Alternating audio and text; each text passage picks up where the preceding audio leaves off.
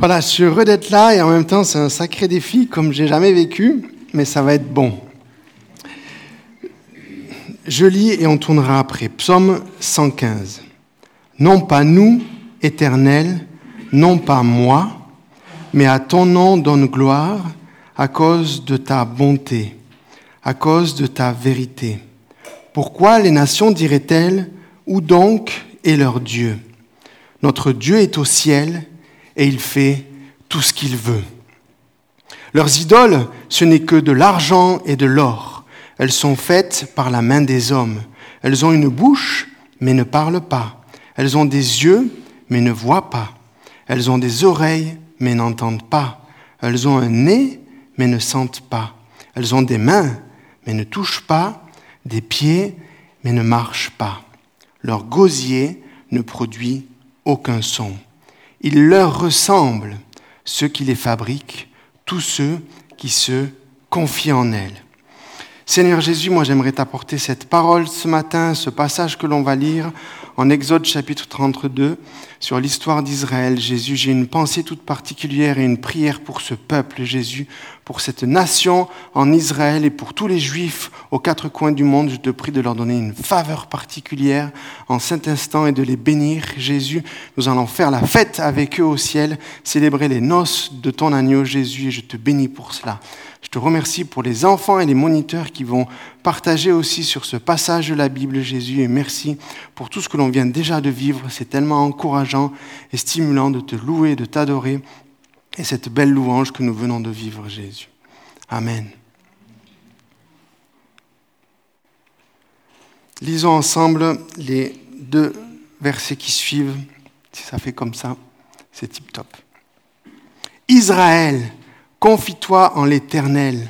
Leur secours et leur bouclier, c'est lui. Famille d'Aaron, confie-toi en l'Éternel. Leur secours et leur bouclier, c'est lui. Vous qui craignez l'Éternel. En d'autres termes, moi, toi qui crains l'Éternel, confie-toi, confiez-vous en l'Éternel. Ton secours et ton bouclier, c'est lui c'est Jésus, c'est notre Dieu. L'Éternel se souvient de nous et il bénira.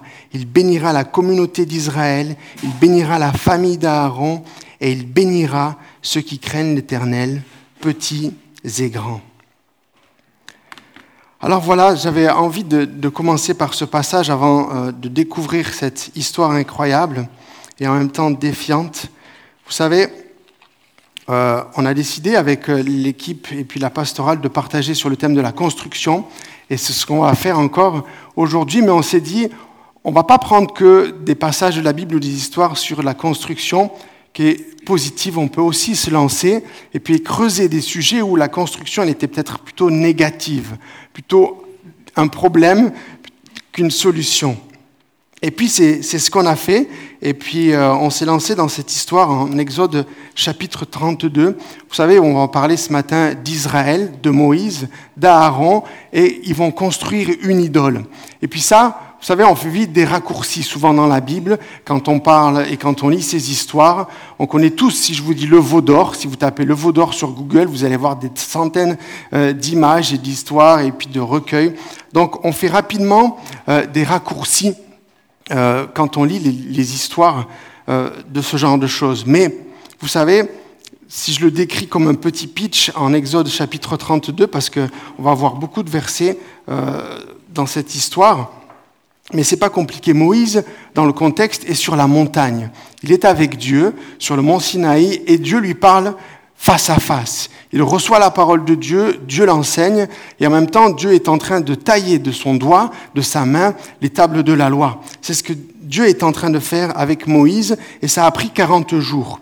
Le peuple, qui se trouve un peu délaissé, sans son apparemment responsable, euh, commence à s'inquiéter, et puis ils vont demander à Aaron de lui construire des dieux.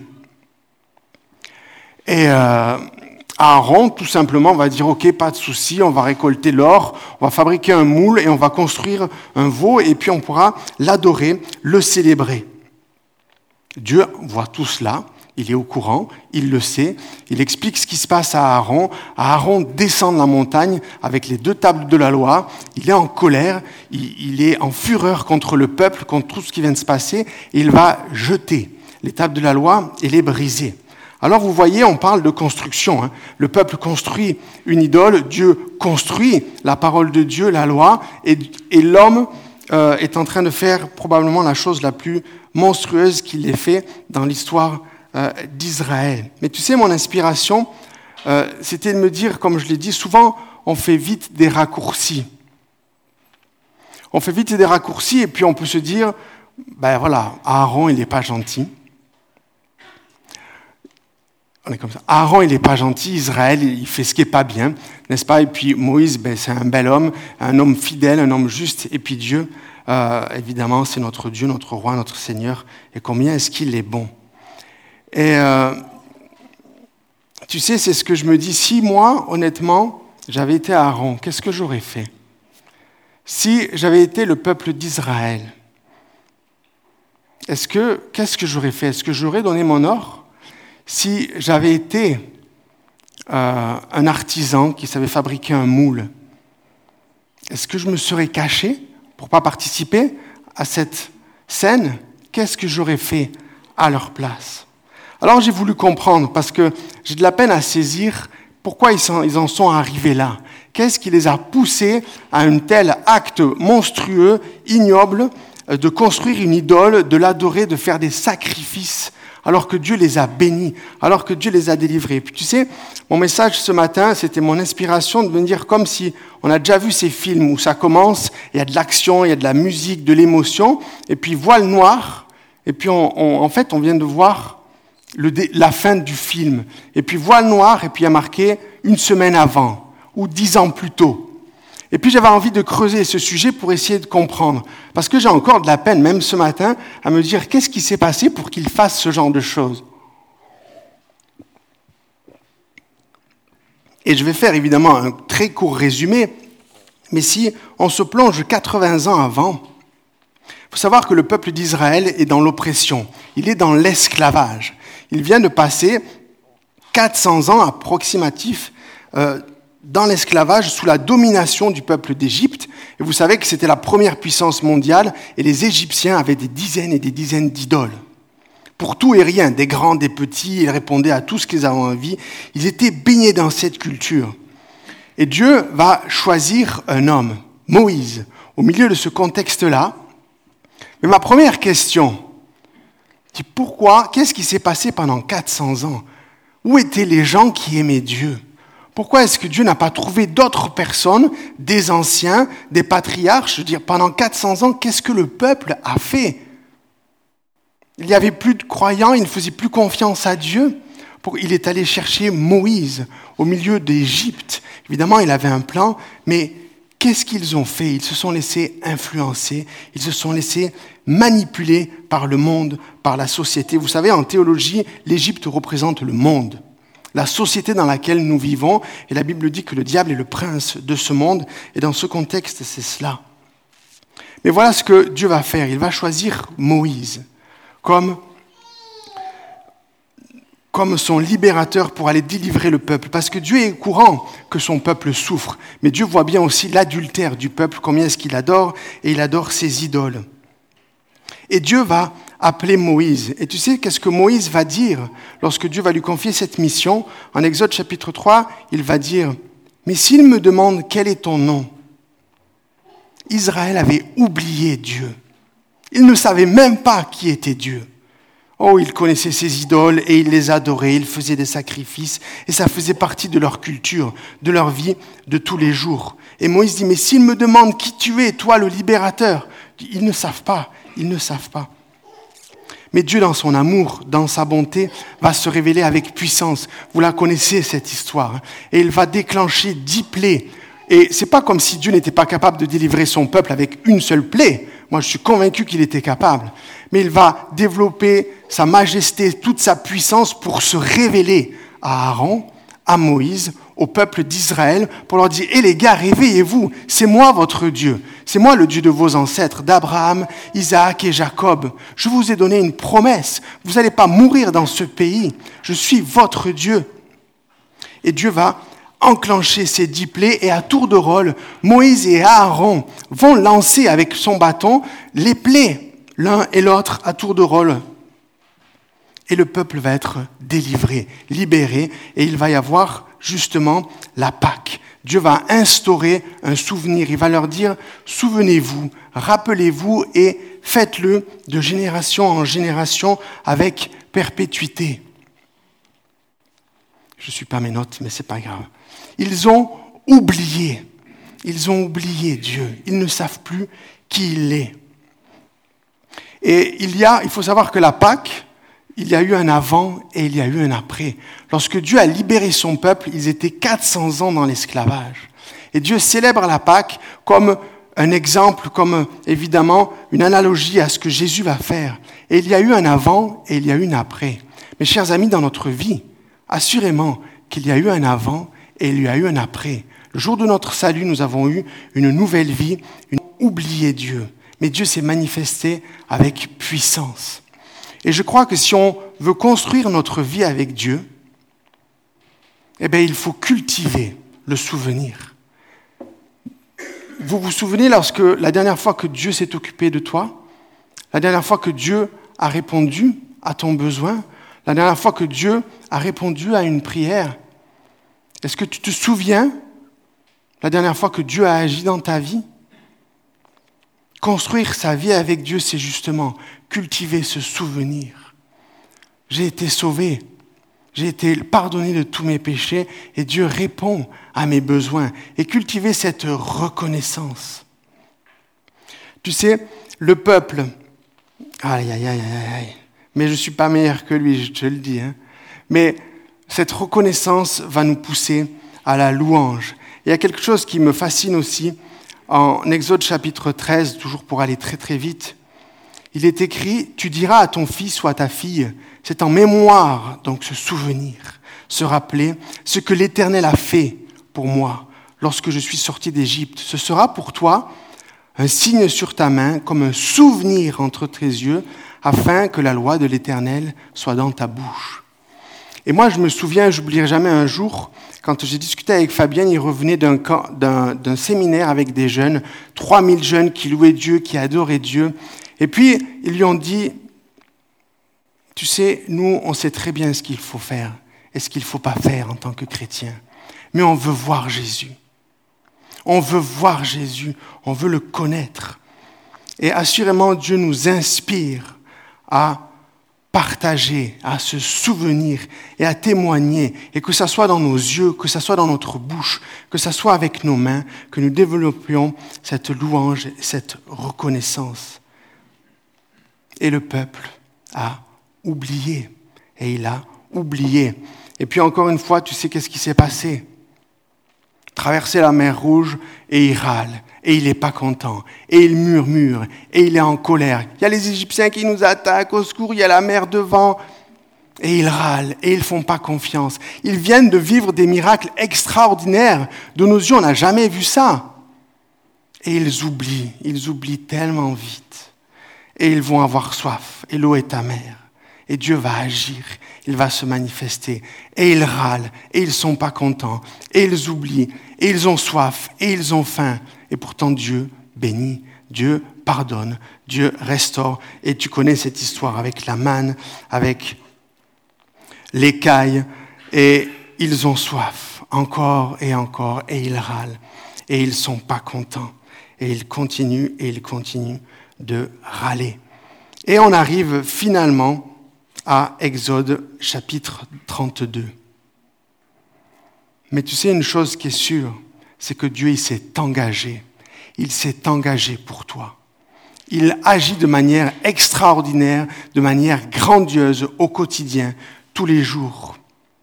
Mais le peuple a oublié. Est-ce que moi, souvent, j'oublie ce que la Bible dit? Est-ce que j'ai oublié ce que Dieu est capable de faire pour moi? Ce qu'il fait dans ma vie, dans mon cœur? Et c'est fou ce qui s'est passé. Moi, je vous le dis, eh, j'ai encore de la peine à comprendre. Mais ils sont là, et puis Moïse n'est pas là, il est absent. Je veux dire, est-ce qu'on vient au culte le dimanche hein? Mais quand on a un souci dans la semaine, est-ce qu'on attend que le dimanche arrive pour qu'on puisse être encouragé ou on va plutôt aller chercher Dieu? Je veux dire, Moïse, il n'est pas là. Il n'y a pas de culte dimanche. Je veux dire, Christian, il n'est pas là. Allez, s'il te plaît, Aaron, fais-nous des dieux qui marchent devant nous. Et puis moi, ça me surprend toujours, mais Aaron, il arrive, il va demander aux femmes, allez, on va récolter l'or, et puis ils prennent tout l'or. Il faut savoir quand même que euh, la Bible dit qu'ils étaient 600 000 hommes. Et puis si on fait une relation, et puis ils avaient beaucoup d'enfants, hein, les, Juifs et Israël, la Bible dit qu'ils étaient très très nombreux. Il faut imaginer que dans le désert, ils étaient à peu près 2 millions, 2 millions 5. Hein. Alors on va ramasser tout l'or et on va construire un veau. Et si tu réalises, hein, ça fait quelques petits versets et tout bascule. Et n'est-ce pas probablement aussi des fois dans notre vie une mauvaise décision, une tentation?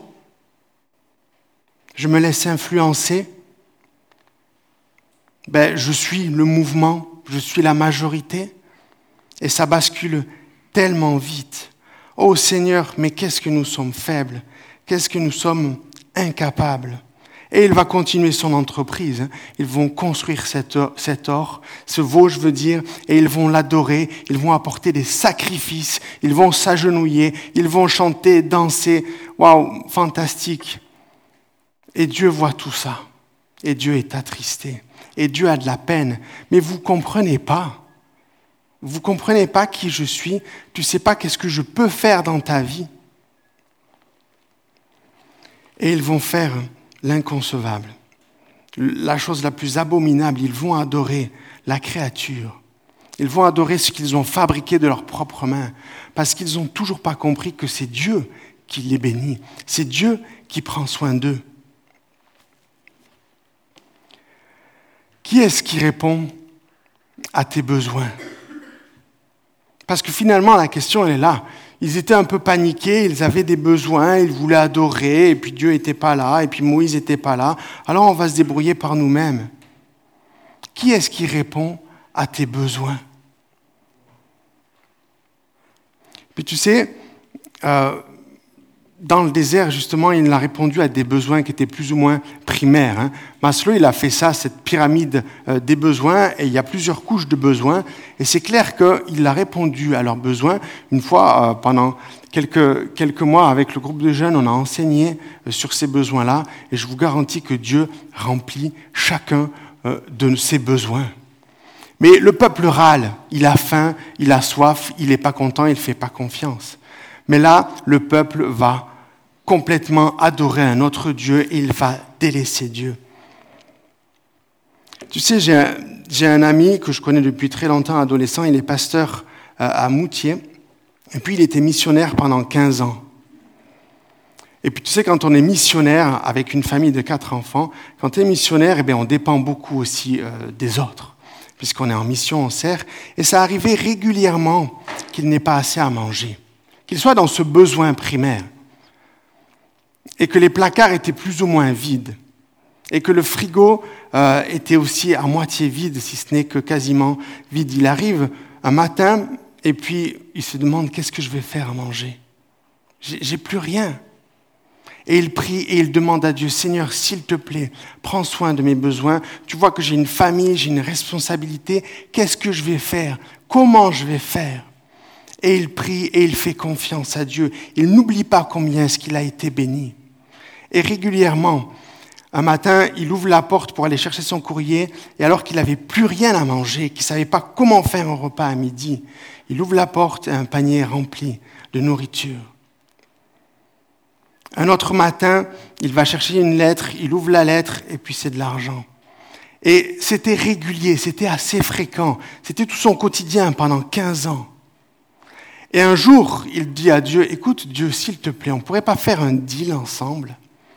Parce que tu vois combien je suis régulièrement dans le besoin. Tu vois combien il me manque quelque chose. Et je sais que tu es bon et bienfaisant et que tu y réponds. Mais on pourrait faire un truc ensemble, c'est que au lieu que je vienne vers toi et que je te demande, au lieu que tu fasses un peu craquer mon cœur et ma patience, on pourrait faire en sorte que finalement tu m'envoies le panier avant que j'en ai besoin, que tu m'envoies de l'argent avant qu'il m'en manque. Seigneur, s'il te plaît, tu pourrais faire en sorte que j'ai pas de difficultés dans ma vie, que j'ai pas de souffrance, que tout se passe bien. Quand même, tu es Dieu. Et tu sais qu'est-ce que Dieu lui a dit? Il lui a dit, écoute Philippe, moi je préfère que tu sois dans le besoin et que tu viennes vers moi et que tu me demandes et que tu t'exprimes plutôt que ça soit tout simplement facile et qu'au final, tu n'aies pas besoin de moi. Et quelque part, le peuple va prendre soin de son... Dieu, je veux dire, pardon, excusez-moi, Dieu va prendre soin de son peuple. Mais eux, ils vont inventer toutes sortes de choses pour se débrouiller sans lui. Et pourtant, Dieu est bon et il veut prendre soin de nous. Et aujourd'hui, dans mon besoin de sécurité, dans mon besoin d'appartenance ou pourquoi je suis là, à quoi je sers, et quand, je fais face aux difficultés, vers qui je me tourne en premier? Puis tu sais, le sacré défi, c'est que il est clair que nous, on n'a pas ce genre de Dieu, n'est-ce pas? On n'a pas ce genre d'idole chez nous, on est d'accord? Alors quelles sont nos idoles modernes? Qu'est-ce qui remplace ce Dieu lorsque je suis dans la peine, lorsque je suis dans le besoin, lorsqu'il me manque quelque chose. Lorsque ça ne va pas, lorsque je suis triste, lorsque je suis déprimé, vers qui je me tourne? Et je vous garantis, je n'ai pas cherché très très loin pour savoir c'était quoi nos idoles dans notre société. Mais la Bible dit, ils ont adoré et servi la créature au lieu du Créateur. Oh, tu sais, la première idole dans notre société, c'est le moi. C'est ce que je veux, ce que j'ai envie, ce que j'ai besoin. Ça, c'est la première idole. Il ne faut pas aller la chercher très loin. Hein. Et celle-là aussi, elle a des yeux, des jambes, des mains. Mais qu'est-ce que je fais quand j'ai faim, quand j'ai soif, quand j'ai envie, quand je veux? Oh, mais j'ai de la peine, je souffre. Oh, mais ça, ça va me faire du bien. Ça, ça va me consoler. Mes chers amis, les idoles d'aujourd'hui, c'est bien l'argent, c'est bien le pouvoir, c'est les loisirs, c'est le travail, c'est le plaisir. C'est tout ce qui va prendre la place de Dieu pour répondre à mes besoins. Et c'est ce qui fait que, justement, est-ce que je construis ma vie avec Dieu ou est-ce que je construis ma vie sans lui? Parce qu'au final, l'être humain, il est tordu. Hein. l'être humain, il est capable de tout faire et de tout résoudre sans lui. Et Dieu est clair. C'est pourquoi, mes bien-aimés, toujours par amour, fuyez l'idolâtrie. Il n'y a pas d'autre solution. Négocie pas avec ta chair, négocie pas avec tes envies, avec ton ventre, avec ton nombril. Fuis, fuis. Et c'est une histoire incroyable parce que, tu sais, moi j'ai lu et je me disciplinais évidemment. On a dit qu'on lisait Exode chapitre 32 jusqu'au verset 8, et puis qu'après on faisait un pont jusqu'au verset 15, et je vais y venir. Mais moi j'ai lu entre deux. Hein. Vous inquiétez pas, moi j'ai lu entre deux. Et c'est juste extraordinaire de voir ce qu'il est en train de se passer. Parce que Dieu voit qu'ils sont en train d'adorer la créature. Ils sont en train de se détourner, ils ont oublié, ils n'ont pas besoin de Dieu, ils se débrouillent sans lui. Dieu voit et Dieu est en colère. Dieu est furax, il veut les exterminer. C'est la réalité de l'histoire.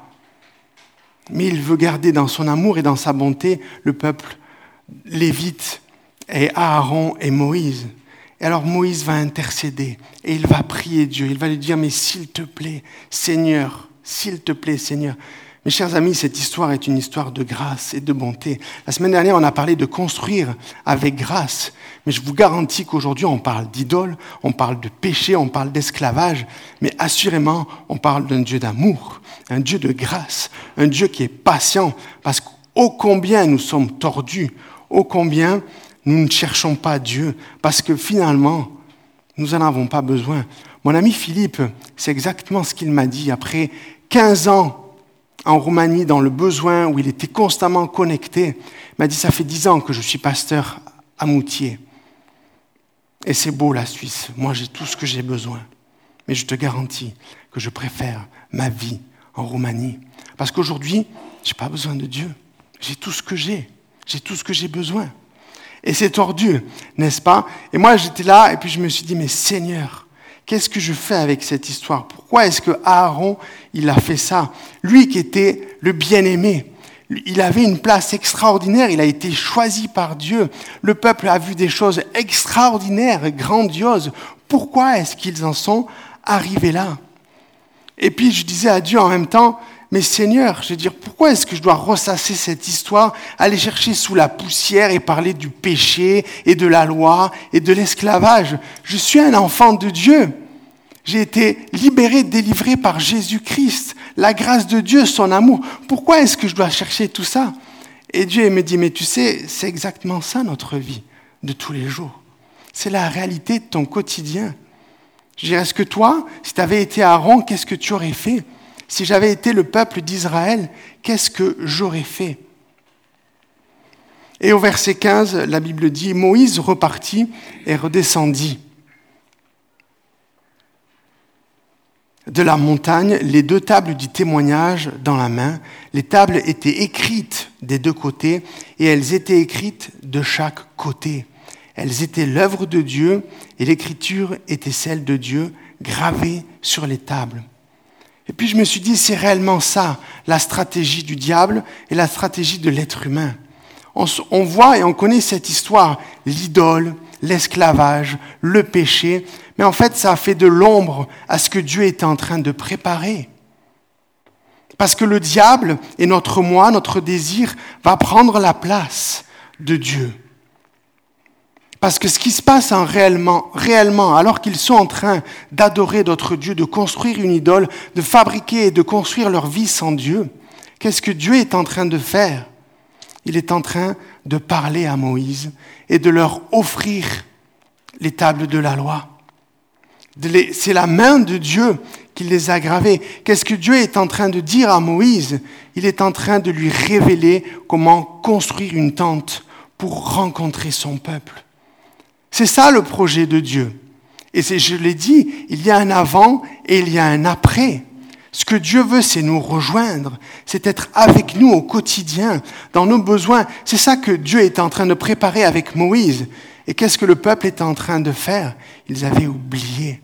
Et ils font les choses qui vont offenser Dieu. C'est à proprement dit ni plus ni moins qu'un adultère. C'est de se dire que je n'ai pas besoin de Dieu, je me débrouille sans lui. Vous savez, mes chers amis, il y a un avant et il y a un après. Et pour moi, c'était cette lumière, cette sortie euh, dans cette histoire, c'est que finalement, le résultat, c'est que Dieu nous a offert sa présence, c'est que Dieu nous a offert sa parole. Parce qu'il faut savoir que c'est Moïse qui a écrit les cinq premiers livres de la Bible. Et Dieu nous a donné cette parole pour nous instruire et pour nous libérer de cette condition humaine.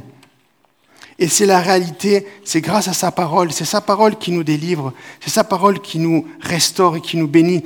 Et puis évidemment, j'ai pas le temps, mais Dieu m'a complètement aiguillé et il m'a parlé de Romains et de cet épître qui nous parle exactement de ça. Et j'ai commencé à lire Romains 5, 6, 7 et 8, et puis je vous invite à vous plonger dans la parole de Dieu, parce que c'est exactement ce qu'il est question dans cette histoire d'Exode chapitre 32.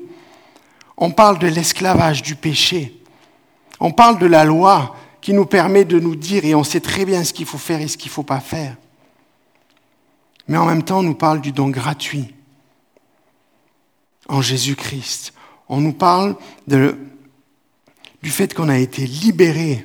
Et puis j'en arrive à ce verset en Romains chapitre 7, verset 24, qui nous dit, et verset 15, Je ne comprends pas ce que je fais. Réellement, bien souvent dans notre vie, dans notre attitude, quand ça va mal, quand c'est difficile, quand on a une épreuve, ben, on est là et puis on fait des choses qu'on ne devrait pas faire. On va consoler notre besoin, nos désirs avec des idoles pour essayer de combler notre manque. Mais vous savez que toutes ces idoles, elles ne font que combler un puissant fond. Et c'est ce qu'il est dit en Romains chapitre 7. Je ne comprends pas ce que je fais. Et je ne fais pas ce que je veux, et je fais ce que je déteste. Moi, je pense que Aaron et le peuple a regretté. Mais si tu lis la suite de l'histoire et du peuple d'Israël, je vous garantis, ça ne va pas s'améliorer. Hein Car c'est notre condition humaine.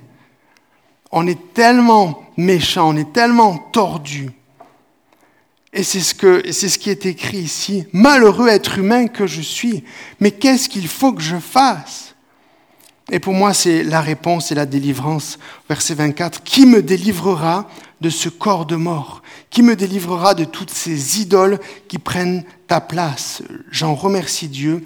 C'est possible par Jésus-Christ, notre Seigneur. C'est Jésus-Christ qui va répondre à mes besoins. C'est sa parole qui va construire ma vie. Ce n'est pas toutes ces choses dans notre société qui n'ont qu'un seul objectif, c'est de nous éloigner de Dieu et de nous faire oublier qu'il est là pour notre bien et pour nous bénir. Alors, je, termine avec ça, toujours avec mon ami Philippe, pasteur à Moutier. Tu sais, il a quatre enfants et il a un grand-fils qui est un peu bohème et qui vit au jour le jour. Et bien régulièrement, il appelle son papa, surtout au milieu du mois, euh, vers le 20 comme ça, et puis dit, papa, s'il te plaît, ben, tu vois, il me reste plus d'argent. J'arrive pas à rejoindre les deux bouts. Tu pourrais, s'il te plaît, euh, me donner un peu d'argent? Et par amour, évidemment, euh, Philippe lui donne régulièrement de l'argent. Et il me disait ça dernièrement. Il me dit, tu sais, un jour, mon fils, il est venu vers moi. Il me dit, écoute, papa, s'il te plaît, tu pourrais pas me faire un virement bancaire? Parce que tu vois, je veux dire, ça serait plus facile. Hein. Et Dieu, s'il vous comprenez? Dieu, s'il te plaît, tu peux faire en sorte que je ne sois pas dans la tentation. Dieu, s'il te plaît, tu pourrais enlever la souffrance, les difficultés, les épreuves. Tu pourrais faire en sorte que ça soit un peu plus facile.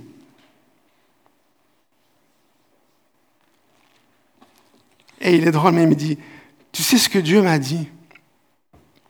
Il m'a rappelé cette histoire en Roumanie. Alors j'ai pris mon téléphone et j'ai appelé mon fils. Et je lui dit, écoute mon fils, je préfère que tu sois dans le besoin et qu'il te manque quelque chose, mais que tu m'appelles et qu'on passe du temps ensemble. Et c'est ça la réalité de la vie chrétienne. Et c'est comme ça que l'on veut construire notre vie avec Dieu. Oh, il y a tellement de choses quand ça va mal, quand c'est difficile, quand je me sens frustré, quand je suis stressé pour aller assouvir mes propres besoins, mes propres désirs. Et mes chers amis, nous sommes dans une société où il ne nous manque pas grand-chose, n'est-ce pas? On a tout ce qu'il faut et bien plus. Et je vous le dis, la parole est tellement merveilleuse et tellement incroyable. Mais c'est ce qu'elle me dit. On n'a pas, en Romains chapitre 8, on n'a pas reçu un esprit d'esclavage pour être encore dans la crainte. Ils n'ont pas été délivrés de l'Égypte pour retomber dans leur vieille routine. Non, ils ont une nouvelle identité, une nouvelle vie. Nous, c'est pareil. Il y a eu un avant, il y a eu un après. Et ma vieille nature, ces mauvais désirs, ces pulsions, j'ai pas à les laisser prendre le dessus sur moi. Quand ça va mal, quand c'est difficile, quand je suis tenté. Je suis un enfant de Dieu. La Bible dit, mais vous avez reçu un esprit d'adoption par lequel nous crions Abba Père. Alors il est là mon encouragement ce matin. Elle est là mon exhortation, c'est de me dire, quand ça va mal, quand c'est difficile, quand je suis frustré, vers qui je me tourne? Vers qui je me tourne? Oh Seigneur Jésus, Merci parce que tu es mon papa. Merci parce que tu nous as donné une nouvelle identité, Jésus. Merci parce que nous sommes enfants de Dieu. Et je ne veux plus me laisser diriger par ma vieille nature. Je ne veux plus répondre à ces désirs, à ces désirs, pardon, qui me poussent à être malheureux, qui me font du mal, qui me condamnent. Mais Jésus, je veux me confier en toi. Oh Jésus, je proclame que je ne veux pas de virement bancaire. Je n'ai pas dit que je ne voulais pas d'épreuves. Je ne veux pas de difficultés. Je ne veux pas que ce soit facile, Jésus, mais une chose que je veux et que j'ai envie de déclarer, c'est que quand ça va mal, quand j'ai besoin, quand c'est difficile, quand je souffre, quand j'ai de la peine, quand je suis stressé, oh Jésus, je veux me tourner vers toi et vers toi seul. C'est comme ça que je veux construire ma vie, c'est comme ça que je veux construire mon quotidien. Lorsque le matin, je me réveille, qu'est-ce que je fais en premier, Jésus? Est-ce que je prends mon téléphone? Est-ce que je prends mon journal? Ou est-ce que je me confie en toi et je me souviens de ce que tu as fait hier, de ce que tu peux faire aujourd'hui et de ce que tu feras demain Est-ce que quand je me lève chaque jour de ma vie, est-ce que j'ai des soucis à cause de tout ce qui me manque, à tout ce que je vais, je vais vivre, ou est-ce que j'ai un cœur reconnaissant Et ça me pousse à te louer, à t'adorer? Oh Jésus, moi je ne veux pas que ce soit facile, mais je veux que tu m'accompagnes jour après jour et donne-moi un cœur humble, donne-moi un cœur sage pour que je me tourne vers toi quand ça va mal et que je puisse te louer, t'adorer et te glorifier dans ton nom précieux. Amen.